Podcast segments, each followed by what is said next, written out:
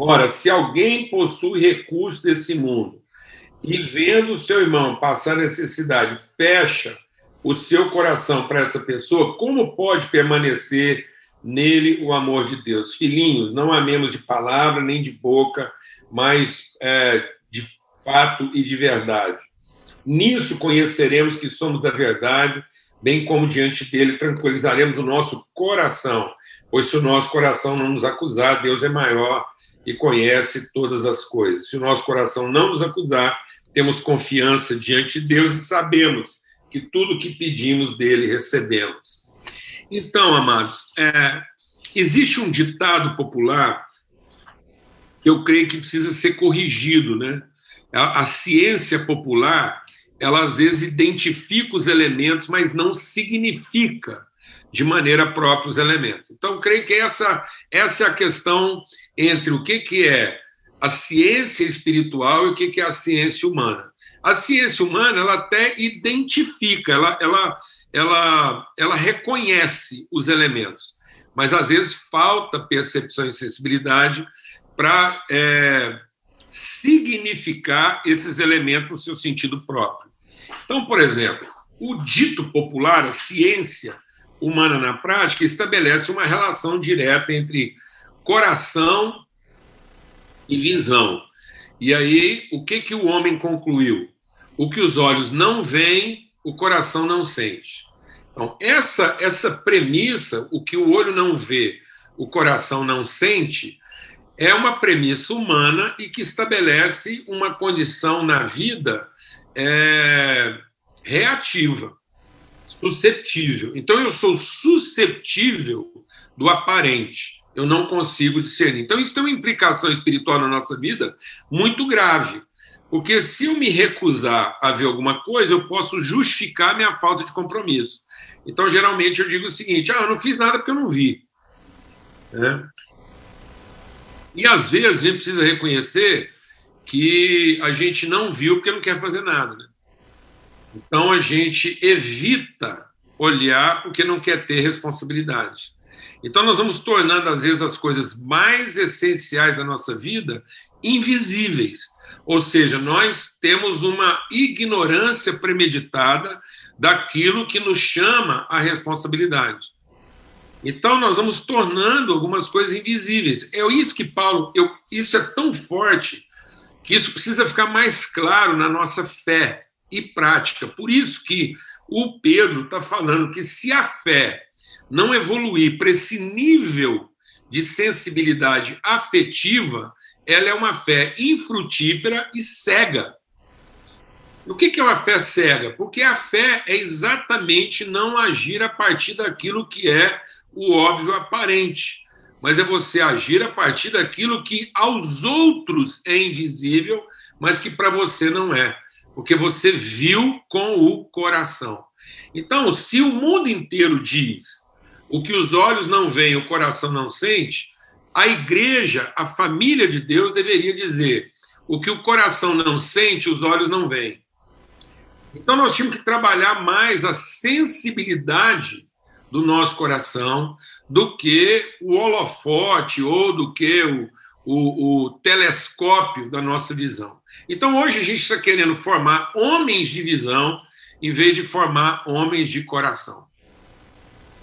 E, e às vezes esses homens de visão que nós estamos formando, ah, o cara tem que ter visão, ele tem que ampliar a visão, e às vezes ele está ampliando uma visão para aquilo que é o óbvio. É bom a gente lembrar que quando o diabo tentou Jesus, ele tentou Jesus a partir dessa visão desassociada do coração, ou seja, ele tentou é, induzir sentimentos no coração a partir daquilo que ele colocou diante dos olhos. Esse, a, a gente pode pensar que não, mas esse é o princípio da tentação. A tentação é a concupiscência da carne, que se traduz numa concupiscência dos olhos e numa soberba da vida. Então, muitas vezes, os nossos olhos, por isso que a palavra de Deus diz: quando os olhos das pessoas são trevas, quão profundas são as suas trevas. Então, essa cegueira, essa insensibilidade revela o quão tenebroso é o nosso coração. Então, é, eu queria compartilhar com a igreja esse desafio né, com os irmãos aqui. Que a gente pudesse trabalhar melhor o nosso coração para isso melhorar a nossa visão. E não esperar que a partir da nossa visão a gente melhore o coração. Então, muitas vezes na igreja, e eu creio que isso é muito relevante nesse momento agora que nós estamos vivendo. Então, às vezes, as pessoas estão com saudade daquilo que os olhos veem, sendo que nós tínhamos que ter compromisso com aquilo que o coração sente, independente do que os nossos olhos estão vendo. Então, o ser humano bem formado é aquele que sustenta os compromissos do coração, independente do que está diante dos olhos dele. E às vezes a gente está com saudade do que via, em vez de continuar tendo compromisso com o que sempre sentia. Então, o que a gente sente, o que a gente quer e o que a gente faz não pode estar condicionado àquilo que os nossos olhos veem. Porque os nossos olhos vão ver segundo o que a gente sente. E nós não podemos continuar sendo essa, esse produto humano, natural, de ter um coração estimulado a partir daquilo que vê. Às vezes a gente fala que está com certa saudade, e às vezes nós estamos com saudade daquilo que a gente via, daquilo que estimulava os nossos sentidos. A gente está com saudade do cheiro, do tato, da visão, né? do, da audição. Então a gente fica com saudade daquilo que é o nosso sensitivo. E sem perceber, isso vai afetando o nosso nível de compromisso. Sendo que, na verdade, o nosso nível de compromisso tem que fazer com que a gente seja sensível para ver coisas que antes a gente não via, não era capaz de ver, coisas que antes eram invisíveis aos nossos olhos. Então, eu creio que esse é um momento muito bom para nós, como igreja, melhorarmos a nossa percepção, melhorarmos a nossa visão, ampliarmos o nosso sentido numa dimensão. Né? É como uma pessoa que é, é é privada do olho físico e ele começa a, a, a ver com os outros sentidos. Eu creio que agora é o momento da gente evoluir na nossa sensibilidade e não ficar refém da nossa susceptibilidade. Da gente procurar encontrar aquelas pessoas que antes eram invisíveis para nós. E temos uma proatividade maior em ter olhos para essas pessoas. Algumas situações que antes, para nós, eram totalmente indiferentes, porque a gente não via. E não via porque os nossos olhos estavam é, seduzidos por muita coisa. Mas agora que nós estamos vivendo um tempo de restrição de capacidades, é o momento da gente ampliar a nossa sensibilidade, não reduzi-la. A gente está, é, vai receber o testemunho da Laurinha aí daqui a pouco, um testemunho muito forte, quatro jovens que assumiram a responsabilidade de representar aquilo que estava no nosso coração. Então, o que, que nos levou a essa grande mobilização em favor da Amazônia? Não é o que a gente via, é o que a gente sentia. E o que a gente sentia por esses irmãos fez a gente ver o que a gente não estava vendo. A partir do momento que a gente resolveu ser coerente com o que a gente sentia, a gente esteve lá no ambiente deles e viu coisas que a gente nem imaginava que estavam acontecendo. Então, às vezes, você está esperando ver alguma coisa para tomar uma atitude, sendo que, na verdade, nós precisamos tomar uma atitude para começar a ver algumas coisas. Então não espere você ter responsabilidade a partir do que Deus vai esfregar na sua cara. Mas comece a ter responsabilidade a partir daquilo que é o compromisso do seu coração. Porque isso às vezes vai abrir os seus olhos para coisas que estavam muito perto de você e que, no entanto, você considerava invisíveis. Você estava totalmente insensível a elas. É isso que o texto está dizendo. Se a nossa fé não amadurecer para o afeto, nós vamos ficar cegos. E aí nós vamos enxergar o irmão, mas nosso coração vai estar fechado para ele. Ou seja, por mais que a gente enxergue, a gente não vê, porque o coração está fechado. Então, nós precisamos trabalhar melhor nosso coração. há muitas pessoas perto de nós, há muitas pessoas à nossa volta que estão sofrendo a invisibilidade, que estão sofrendo o fato de que muitas vezes nós não, não percebemos a vida delas na sua realidade. É, por exemplo, eu, eu vou terminar minha reflexão aqui usando um exemplo que para mim é muito sensível. Às vezes, as auxiliares domésticas. É, muita gente aqui tem, às vezes, uma ajudante doméstica. Quantos de nós, assim, tem no coração o entendimento de que essa ajudante doméstica ela toma conta de duas casas? Do mesmo jeito que ela lava o banheiro da sua casa, ela quer ter o banheiro da casa dela limpo. E do mesmo jeito que você gosta que ela põe a mesa para você, para você poder comer bem, tudo arrumadinho, ela às vezes chega em casa às sete horas da noite e tem uma família esperando por ela para ter uma mesa posta. E que ela faz tudo isso, às vezes, triplicado. E às vezes a gente não se sensibiliza em saber como cooperar com o trabalho dela na casa dela. A gente só está preocupado em remunerar ela para é, ajudar a gente com o nosso trabalho em casa. E aí você vê, às vezes, o desempenho dela e não se torna um auxiliar desse desempenho, você se torna um cobrador desse desempenho. É, então eu fico pensando que muitas vezes, depois de ter lavado todos os banheiros da sua casa, ela vai chegar em casa e vai ter que lavar o dela. Fora de hora. Eu não estou querendo aqui ser sentimentalista, eu estou dizendo que nós precisamos ter um coração mais sensível para essas coisas, para perceber coisas que, porque estão diante de nós, a gente é simplesmente ignorante a respeito disso. Né? A gente não vê o ser humano numa atividade é, assim que é desafiadora na sua rotina. E, e que todos também têm a sua casa, né? tem, tem as suas emoções, tem seus filhos, esperando por carinho, por afeto. Né? Então, assim, então, em nome de Cristo Jesus, é que a gente possa ser, a gente possa ter uma, uma, uma proatividade maior. Ou seja, que nós estejamos prontos a ver o que a gente ainda não viu em lugar de estar pronto a querer fazer o que a gente ainda não fez. Nós temos que estar pronto para fazer tudo o que nós somos capazes de fazer, a partir daquilo que a gente ainda não viu. Então tenho que estar pronto a entregar tudo que eu sou capaz de entregar e estar totalmente compromissado na plena capacidade do que eu tenho para entregar a partir daquilo que eu vejo. Então, eu tenho um compromisso que precede a minha percepção, e não um compromisso que é, é, procede da minha percepção. Eu não posso ter compromisso a partir daquilo que eu vi, mas eu tenho que ver a partir do compromisso que eu tenho. Então, se nós tivermos um compromisso integral, nós vamos ter uma visão integral. Mas se nós não tivermos um compromisso integral, ele será na medida da nossa percepção. E isso pode ser míope.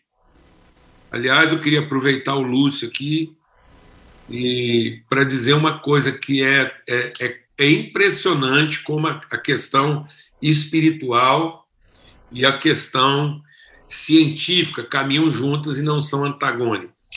Falar sobre miopia é extremamente relevante nesse momento.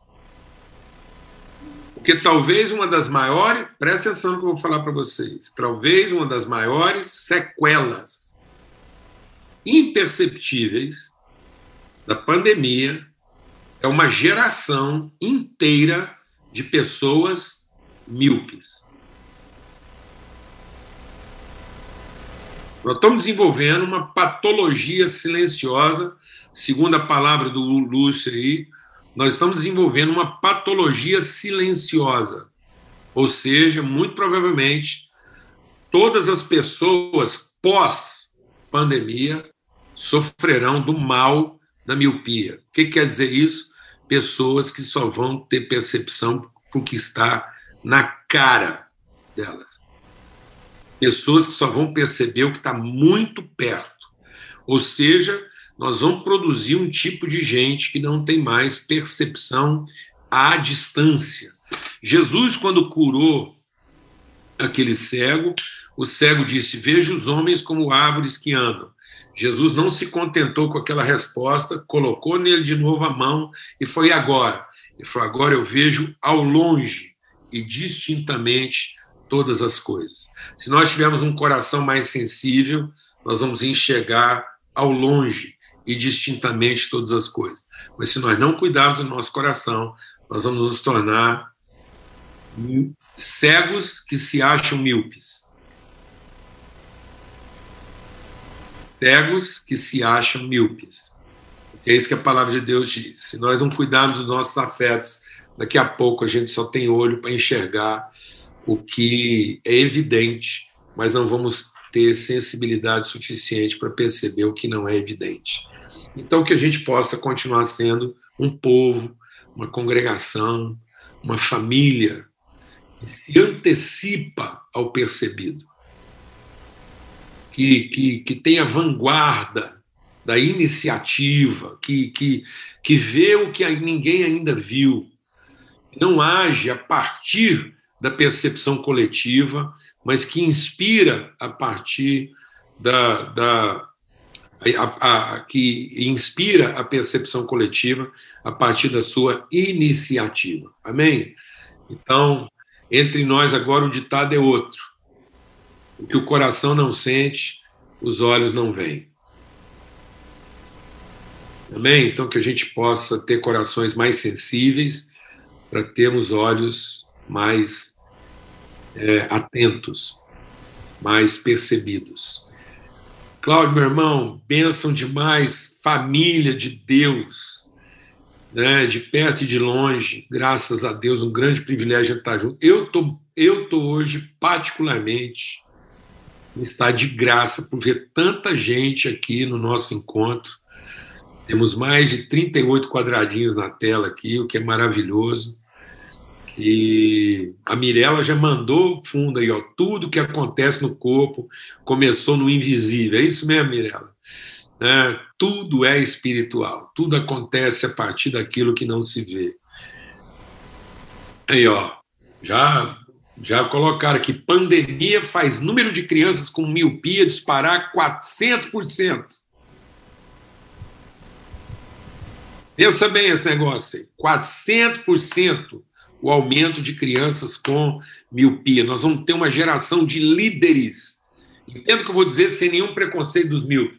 Nós vamos ter uma geração de líderes, tomadores de decisão míopes, pessoas que têm dificuldade de enxergar o que está longe, enxergar a distância.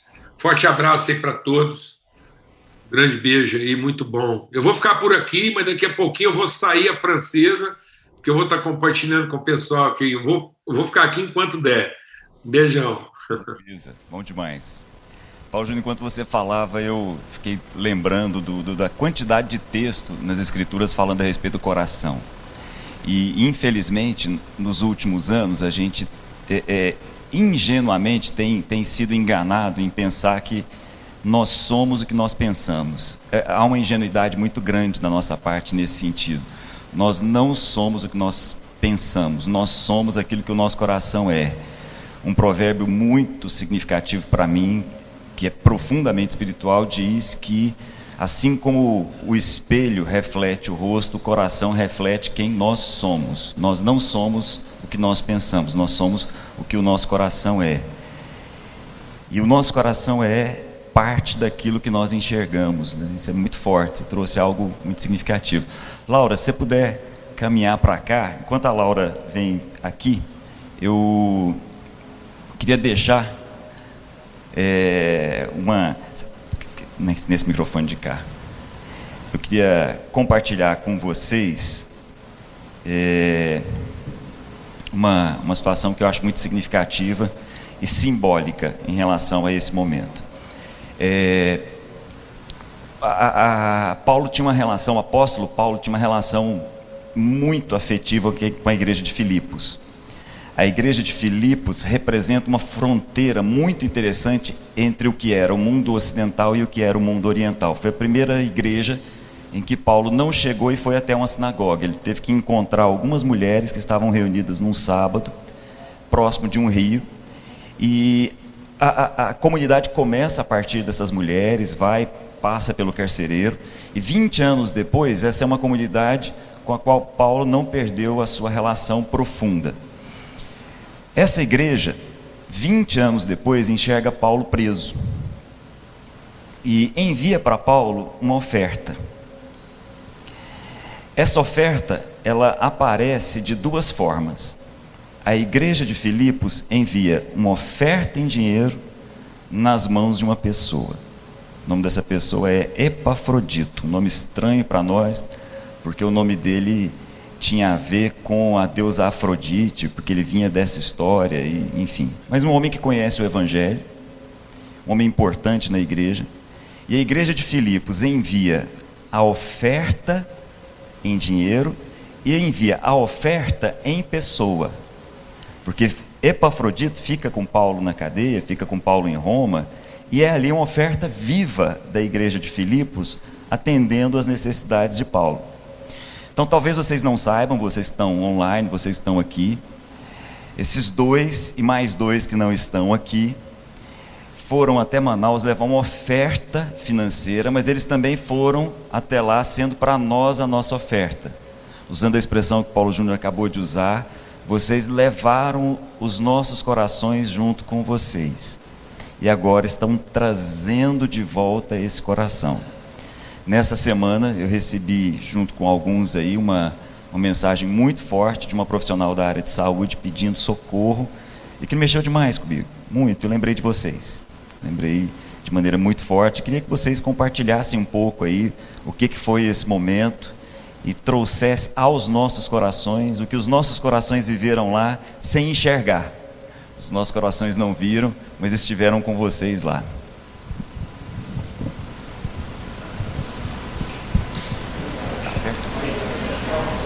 Só ligar. Aí. Ligou. É, bom dia, família. É, foi cirúrgica essa palavra, Paulo Júnior, porque a gente viveu isso lá. Tudo que você falou, a gente e foi também nesse espírito, né? De, a gente não chegou só para resolver um problema. O principal e o maior desafio era entender e conhecer o problema, né? E, e conhecer esses irmãos. Então, levar o, só levar à mesa assim um recurso, tudo é, é fácil, perto do que você ter que chegar lá e, e esforçar mesmo. Foi um esforço, um empenho muito forte sim de poder tá, tentar sugar deles lá dos irmãos, sentar na mesa, gastar tempo e poder entender realmente eles estão passando, qual que é a necessidade do irmão e também conhecer o irmão e a gente poder ser disponível para eles também conhecer os nossos irmãos aqui e para gente, a gente se, to, é, se, tornar conhecido, porque a cada lugar que a gente chegava o povo queria saber quem, quem são vocês, né? era, era nítido isso. Eles ficavam perguntando o Wendel lá, o nosso irmão que está lá, assim, quem é esse povo? E a gente quer estar tá, quer tá aqui agradecendo a igreja, família, é, como membro dessa família aqui, membro do corpo, por terem nos enviado, nos ter acreditado na missão, cada um que contribuiu, seja de qualquer forma que fosse, né, questão emocional, financeira, e que a gente cumpriu isso assim representando vocês. Toda vez perguntava quem é esse povo, a gente sempre falava, a gente está representando uma família, uma família dessa congregação aqui, uma família do reino que entende essa, essa parte, né? Que a gente somos, nós somos uma família de muitos irmãos e que ela não limita só a que a gente está aqui. Aí tem os irmãos de Manaus e tudo. E também que vocês descansam em paz, porque eu e a Laura também já chegou, fez os testes do Covid tudo, graças a Deus até agora a gente não pegou assim, estamos em paz e sobrevivemos a essa também. A gente não trouxe a mutação para Goiânia, tá? é. tá? Fique em paz. Podem descansar. Amém. Amém, gente. Bom, eu vou tentar ser breve, não sou muito breve. É, vou contextualizar um pouquinho do que a gente viveu lá. Mas, primeira coisa, a Deus já começou a. Vou colocar aqui, eu gosto de falar com as mãos. Deus começou a, esse movimento através do nosso coração e a gente viu na situação lá através do oxigênio, mas a gente sabia que o oxigênio era a ponta de iceberg do que estava de fato acontecendo lá em Manaus e com os ribeirinhos. Então, só se você quiser sentar, vou ficar um tempo aqui. Se você quiser sentar, vou ficar um tempo aqui. e aí, é, eu conversei com, com o pessoal da nossa missão, nosso conselho, a gente falou, pelo amor de Deus, a gente, a gente tem que ir lá de alguma forma, não só no envio de dinheiro, não só com, com a presbiteriana, que a gente tem essa relação lá já, a gente queria ir como representantes desse coração mesmo, que é a igreja. E Deus, de uma forma muito, muito detalhista, foi viabilizando isso. Nós temos uma casa lá, que é a Fran e o Wendel, que é uma casa como já são representantes nossos lá, eles são assim, nossos irmãos, já vieram para cá, então a gente já tem uma relação com eles. E Deus viabilizou simplesmente um barco, que é um barco do governo de Manaus, para fazer esse trâmite lá. Tá tudo fechado, tá tudo proibido. Então a gente não poderia ir para lá legalmente falando, a gente precisaria dessa autorização. E Deus foi lindo, ele simplesmente nos deu um telefone de irmão lá, que é o Miqueias, e ele viabilizou um barco, que é um barco grande, que, que esse barco está aí.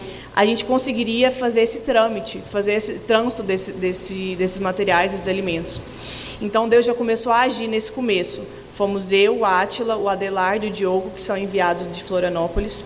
E com essa movimentação, o nosso coração já estava ardendo nisso. A gente chegou lá, gente, assim, sem saber o que a gente ia fazer. Assim, era a gente não sabia para quem que a gente ia entregar, a gente foi orando e foi, foi, Deus foi viabilizando todos os processos a partir da racionalidade mesmo. A gente foi entendendo assim, um, eu entendi uma coisa e naturalmente os meninos já estavam entendendo a mesma, foi como um corpo.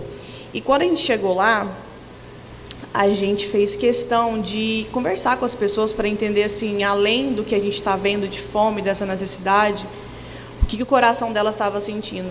E a cada pessoa que a gente entregava um aceso, que a gente conversava, eles falavam assim: Você foi naquela, naquela comunidade ali do lado? O fulano está precisando.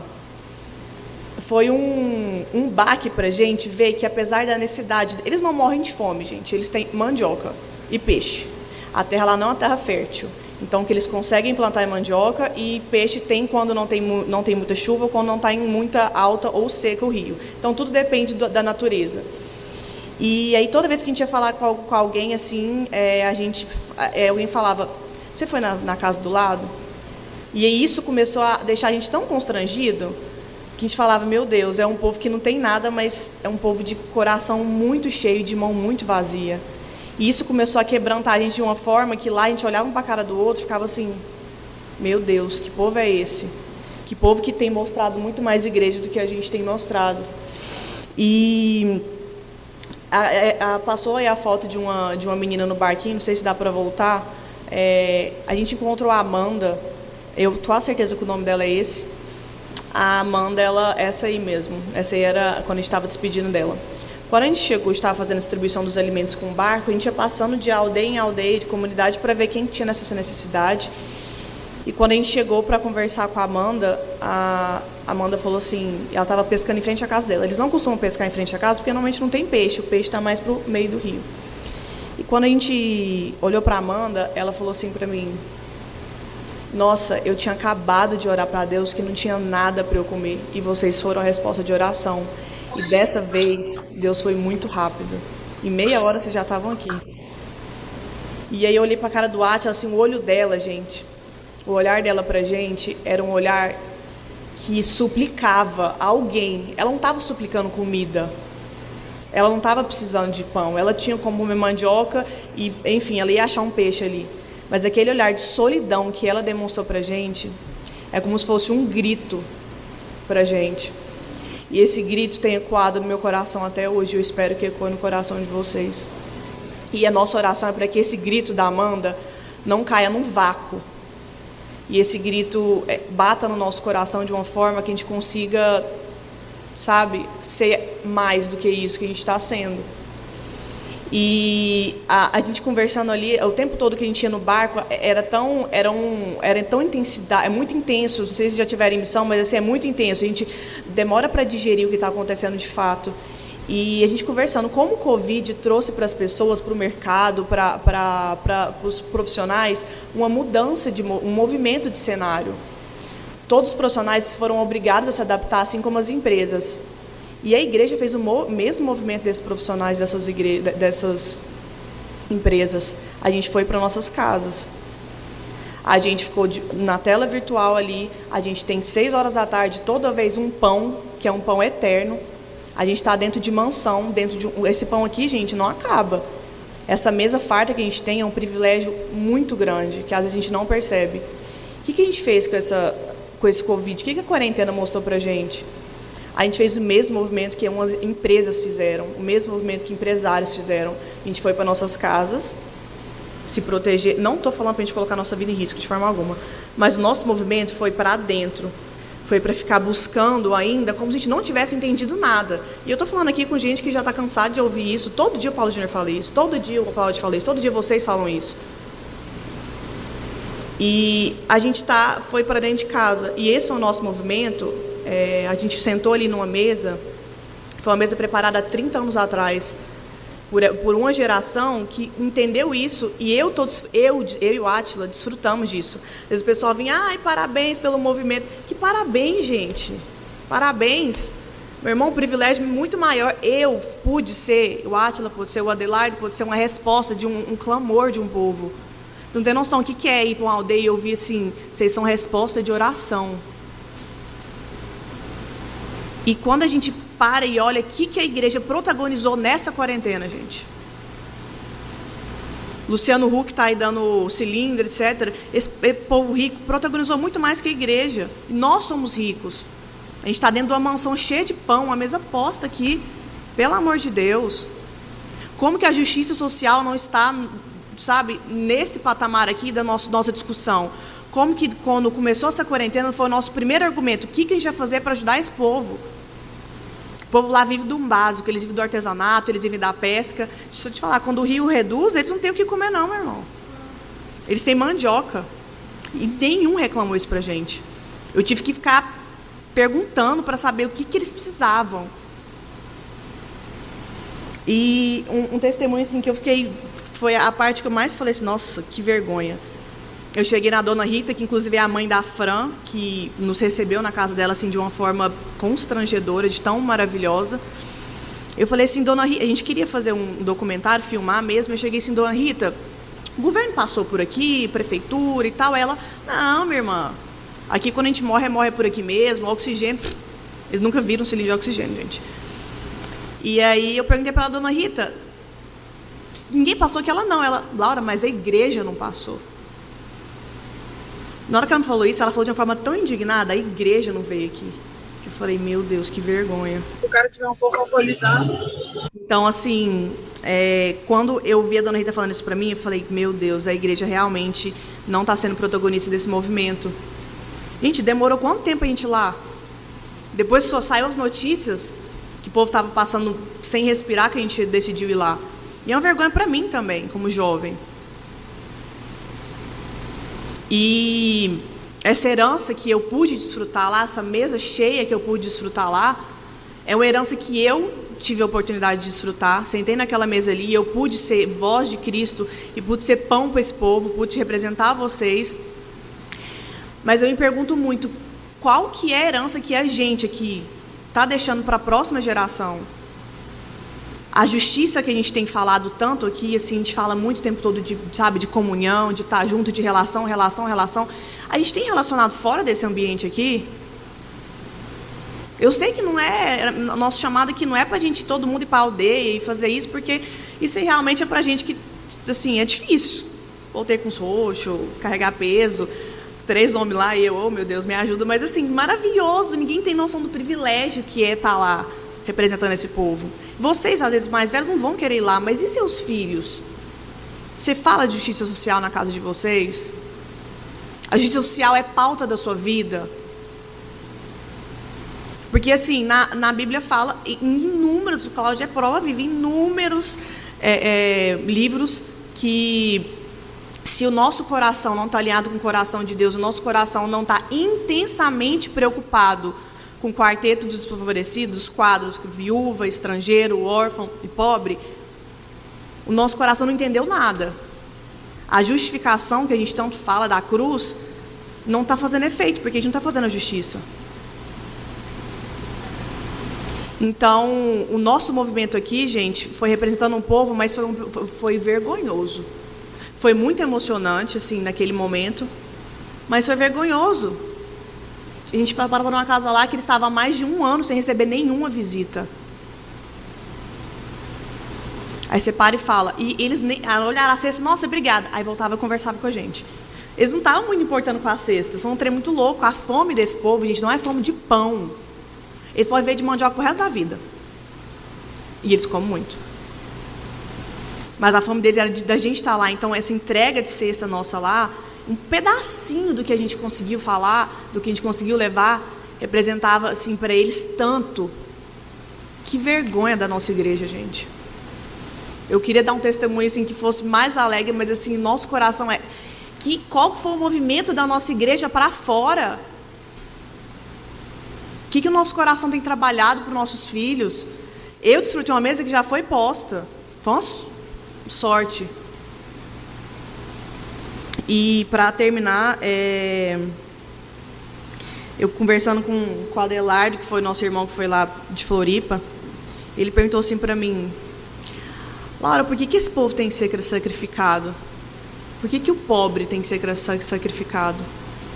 Que assim, aos nossos olhos nus, a gente vê como um sacrifício. Viver, viver naquilo ali é um sacrifício. Para mim, seria um sacrifício. Porque eu conheci o muito. A gente é rico aqui, gente. Rico mesmo, dinheiro, rico. E aí ele falou, foi muito engraçado a gente conversando, ele, ele falou exatamente está no meu coração, para que nós, os ricos, tivesse oportunidade de redenção. A nossa redenção está naquele povo ali. O rico só vai encontrar a justiça de Deus, só vai entender a justificação quando o rico vê o pobre. E não é só doar para o pobre, é ver o pobre. Os nossos olhos estão vendo, mas não estão enxergando, gente. A gente não está enxergando. Quer dizer, a gente pode enxergar, mas não está fazendo nada. Demorou um ano para a gente ir lá. E a gente foi lá. E aqui? Aqui ao redor. Então, nossos olhos nosso coração agora sentiu. E eu trouxe para vocês imagens para vocês verem. Porque talvez se vocês vendo, a gente consiga fazer alguma coisa. Então, gente, que nosso coração tenha a sensibilidade de fazer. Não só sensibilidade. Que no, e a dona Rita, ela, ela é bem reteté, assim, bem sapatinho de fogo. Ela olhou assim para mim e falou: Ó, oh, minha irmã, que seu pé não se canse. Que você representa o coração de Deus. E eu fiquei assim. Porque quando a gente está lá, a gente não entende muito no momento. Depois a gente vai meditar e digerir o que foi feito. Por que, que eles têm que ser sacrificados, meus irmãos? Para que o rico tenha a chance de ouvir o que eu ouvi. Vocês são resposta de oração. Então a nossa oração é essa que o olhar do grito da Amanda, para mim, de desespero, de, de solidão, de, de, falta de pão, de falta de gente, não fica só para mim e ressoa no coração do Cláudio e de vocês. Que esse grito não caia num eco, assim, num vácuo. Que vocês tenham a, a força no pé para o ID. E que seus filhos sejam capazes de sentar numa mesa posta que eu fui capaz de sentar que essa mesa aqui, gente, esse palácio que a gente está vivendo aqui, não físico mesmo, falando palácio do que a gente come todo dia. Todas seis horas da tarde a gente tem um, um pão, gente. O que a gente tem feito com esse pão engolido? Foi uma benção, tá? Apesar da, da nossa é, revolta ali no, no, no sentido positivo, essa cesta representa o coração disposto que a gente tem, porque eu sei que todo mundo aqui tem um coração disposto, mas um, o que representa também um coração empenhado em a gente se preocupar intensamente com os vulneráveis, intensamente. Que as nossas empresas se preocupem intensamente onde o recurso das nossas empresas estão indo, que não são para os vulneráveis. Aqui não falta projeto, tem o Ilumina, tem milhares de projetos da Célia, tem milhares de projetos que a SAL já apoia e a gente fica lá no grupo. Parabéns, que gracinha, lindo. Falando por mim, viu, gente? Porque é o que eu faço. Acho lindo no grupo. Nossa, isso aí, meu irmão. E a gente aplaude, como pessoas que não participam disso, como espectadores. Que a gente seja capaz de protagonizar e de e, e ser igual esse povo da Amazônia, que é um povo de coração cheio, de mão vazia. Amém. Amém. Pai, Pai querido, a gente está aqui hoje, Pai, para pedir primeiro perdão, Senhor Perdão porque o nosso coração não está alinhado com a vontade do Senhor, muitas vezes. Porque o nosso coração não está intensamente preocupado com a justiça social. Que o nosso coração, a partir de agora, Pai, coração que sentiu e está enxergando e está vendo, Deus. Sejam, sejam corações, Pai, dispostos a levarem nossos pés para ir falar da vontade do Senhor e do amor do Senhor. Que a gente seja a materialização da justiça que o Senhor é do amor que o Senhor é. Que a sua justificação tenha valor na nossa justiça, feita por nossas mãos e por nossos pés. Que a nossa igreja se torne o ID, Pai. Obrigado porque o Senhor nos deu a oportunidade, Deus. Nós, nós tivemos a oportunidade de sentar numa mesa onde a gente viu, viu o Senhor pleno, feliz da gente estar lá representando um povo. Obrigada, Pai. Obrigada porque nós temos corações além dispostos e empenhados e não só falar da tua palavra, mas materializar ela de muitas formas. Amém. Obrigado, Atila. Obrigado, Laura, querida.